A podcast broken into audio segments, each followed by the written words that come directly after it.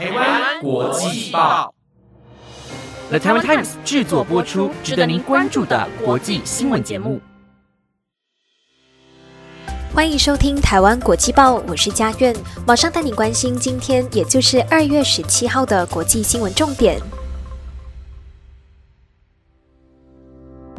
各位听众朋友，晚安！马上带您了解到今天的新闻内容。今天的国际新闻重点就包括了：气球风波还没平息，中国机场关闭引发恐慌；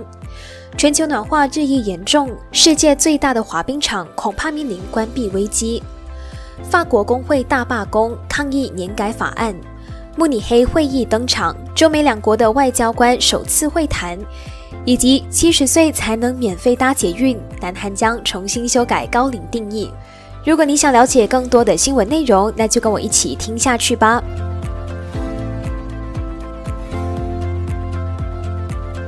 各位听众朋友好，那首先呢，第一则要跟大家分享的消息就是跟中国机场关闭有关系了。就在昨天，也就是十六号的中午，就陆续有大陆的网友发布截图，显示各地飞往石家庄的多个航班正在备降，或者是已经备降到了其他的机场。那航班的追踪 APP 也显示说，在中午十二点左右，就有多架到达地为石家庄的客机发出备降航班的通知。那针对这件事情呢，民航华北地区管理局值班工作人员他们就表示，接到讯息说是发现了一个不明的飞行物，最后经过侦查才发现到，哎，原来是一个气球。那现在就是已经恢复正常的状态了。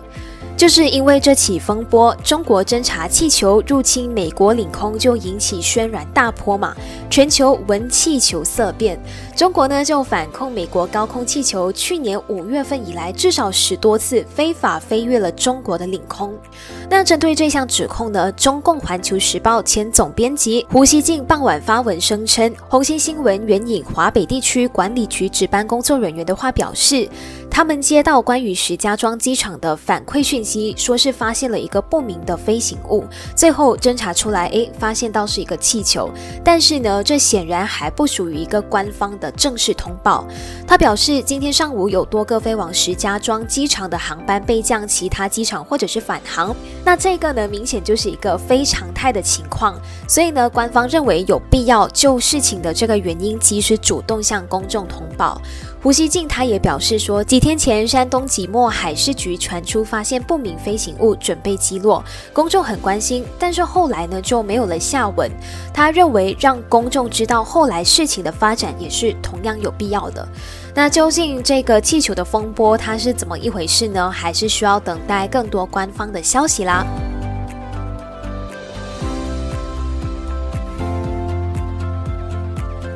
最近几年，我们经常看到有非常多的组织正在非常积极的去解决近年来环境所遭受到的破坏。我们也知道，全球暖化的问题在现在这个时代是越来越严重的。根据报道呢，今是世界纪录当中最大的户外滑冰场，也就是加拿大渥太华的丽都运河天然滑冰场，今年呢很可能因为暖冬就导致整个冬季没有办法对外开放，这也是滑冰场五十年以来第一次整季都关闭。报道里头就有指到说，丽都运河天然滑冰场在冰厚至少三十公分的时候，滑冰道就会开放，而要到达这种冰层的厚度，需要连续十到十四天，气温是处于负十到负二十摄氏度的天气才能够形成的。但是因为今年渥太华正在经历有史以来最温暖的冬天之一，导致冰层就迟迟不能够达到开放的标准，甚至在二月三号就曾经薄到微危。险的一个状态。那如果是这种情况一直持续到冬季结束的话，这将会是丽都运河天然滑冰场五十年来第一次整季面临关闭的状况。那针对这件事情呢，加拿大国家首都委员会就指出，这个周末呢，他们会再评估多一次。如果说滑冰场准备就绪，那绿旗就会出现，代表冰层是安全的。那滑冰场一旦开放呢，预估每天会有大约两万两千名游客涌入。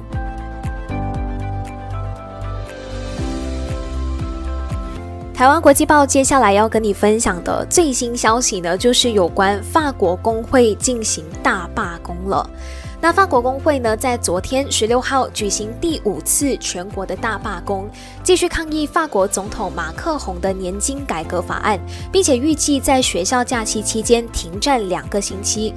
根据报道呢，法国工会依然是充满着斗志的。那国内的民调也显示说，大多数的法国人民持反对的立场。消息也指出，在法国学校二周假期，也就是从这个月的十九号到三月五号的期间，法国工会是打算暂停整个抗议活动的，并扬言说会在三月七号回归，让全国陷入停滞。彭博也提到说，法国总统马克宏一月声明将推行年金的改革，最低退休年龄从六十二岁提高到六十四岁。那他的这项改革提案呢，就遭遇了总统任期内最大规模的抗议活动。虽然是这样呢，政府还是表示说，抗议活动是绝对不会动摇提高退休金的决心，因为为了解决财政的赤字，政府认为说这项改革是非常必要的。但是呢，可以看到目前为止，法国国民议会针对年金改革法案的讨论呢，还是处于陷入僵局的一个状态。因为执政党在议会当中并非绝大多数，而且呢，他们的主张拒绝向工会让步，遭到了多方的抨击。那根据了解，几项关键的条款将会在十七号，也就是今天表决出来的。到时候呢，这个法案将会提交到参议院进行下一步的辩论。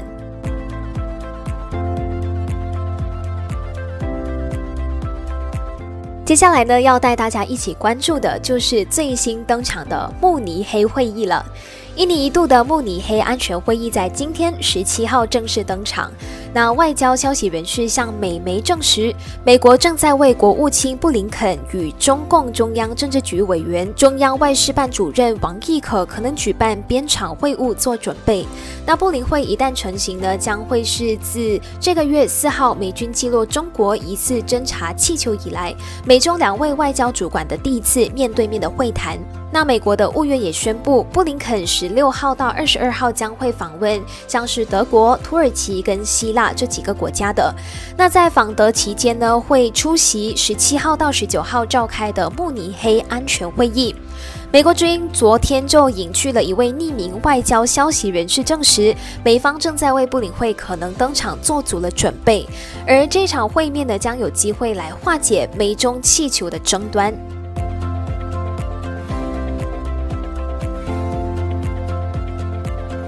接下来的这则消息呢，所有南韩的银发族就要注意了。因为南韩政府免费提供长者搭乘地铁，所以很多长辈呢就喜欢在退休之后就当起送货员。一来呢就可以赚赚外快，也能够借此机会出门活动活动一下自己的筋骨。但是呢，未来这样子的一个现象恐怕会有稍微的改变，因为面对高龄化社会带来的巨大压力，南韩政府现在正在严拟提高老人的法定年龄。根据南韩政府规定，年长者的法定年龄是六十五岁，或者是六十五岁以上。而这个年龄层的人口正在以非常快速的一个速度在增加当中。南韩年长者人口数已经从一九八一年的一百四十九万人，也就是占总人口的百分之三点八，增加到了今年二零二三年的九百五十万人，就是占总人口的百分之十八点五。